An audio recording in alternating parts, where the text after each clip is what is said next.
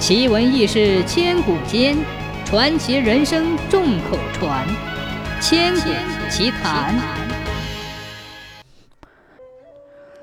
吴县人金圣叹做过解元，文才十分出众，探长于批点别人的小说，像《水浒传》《西厢记》这些书都是他批点过的。金圣叹生性诙谐滑稽，他对别人说：“人生在世。”要数新婚和考取生源入学这两件事最为快乐了。妻子只能娶一次，这是要遵守的。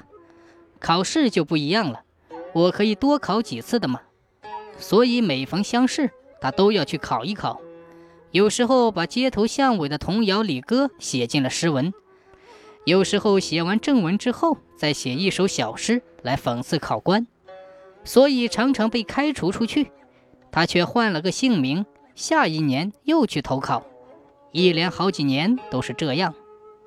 考官对他十分厌恶，就把他叫来面试，给他出了个题目：“人与禽兽之异同。”金圣叹知道考官在刁难他，也就取了个针锋相对，提笔写道：“禽兽是不可以教育的，除非教育的是禽兽；禽兽是不可以训导的，除非训导的是禽兽。”这段文字十分切题，却巧妙地把考官的职务也带了进去，指桑骂槐，弄得考官哭笑不得，无可奈何。后来金圣叹遇到一个相命的，说他百日之内有飞来的横祸，千万不要出门。金圣叹相信了，就躲在家里闭门不出。九十八天过去了，金圣叹闷得不得了，就立在门口看街景，正看着。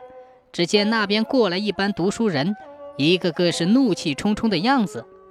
金圣叹问他们干什么去，他们说：“当官的太不像话了，公开接受贿赂，我们气不过，预备把孔夫子抬出来，换一个财神菩萨供到大成殿里去。你愿意和我们一起去吗？”金圣叹一听，拍手叫好，连声说：“做得对，做得对，早就该这样了。这世道实在是太不像话了。”说罢，就跟着一班读书人去了。这事儿被巡抚大人知道了，巡抚勃然大怒，马上派出几十个差役到明伦堂去抓人。闹事的读书人得到了消息，翻墙头的翻墙头，躲厕所的躲厕所，一哄而散。唯独金圣叹一个人却不动声色，依然在走廊里走来走去，踱着方步。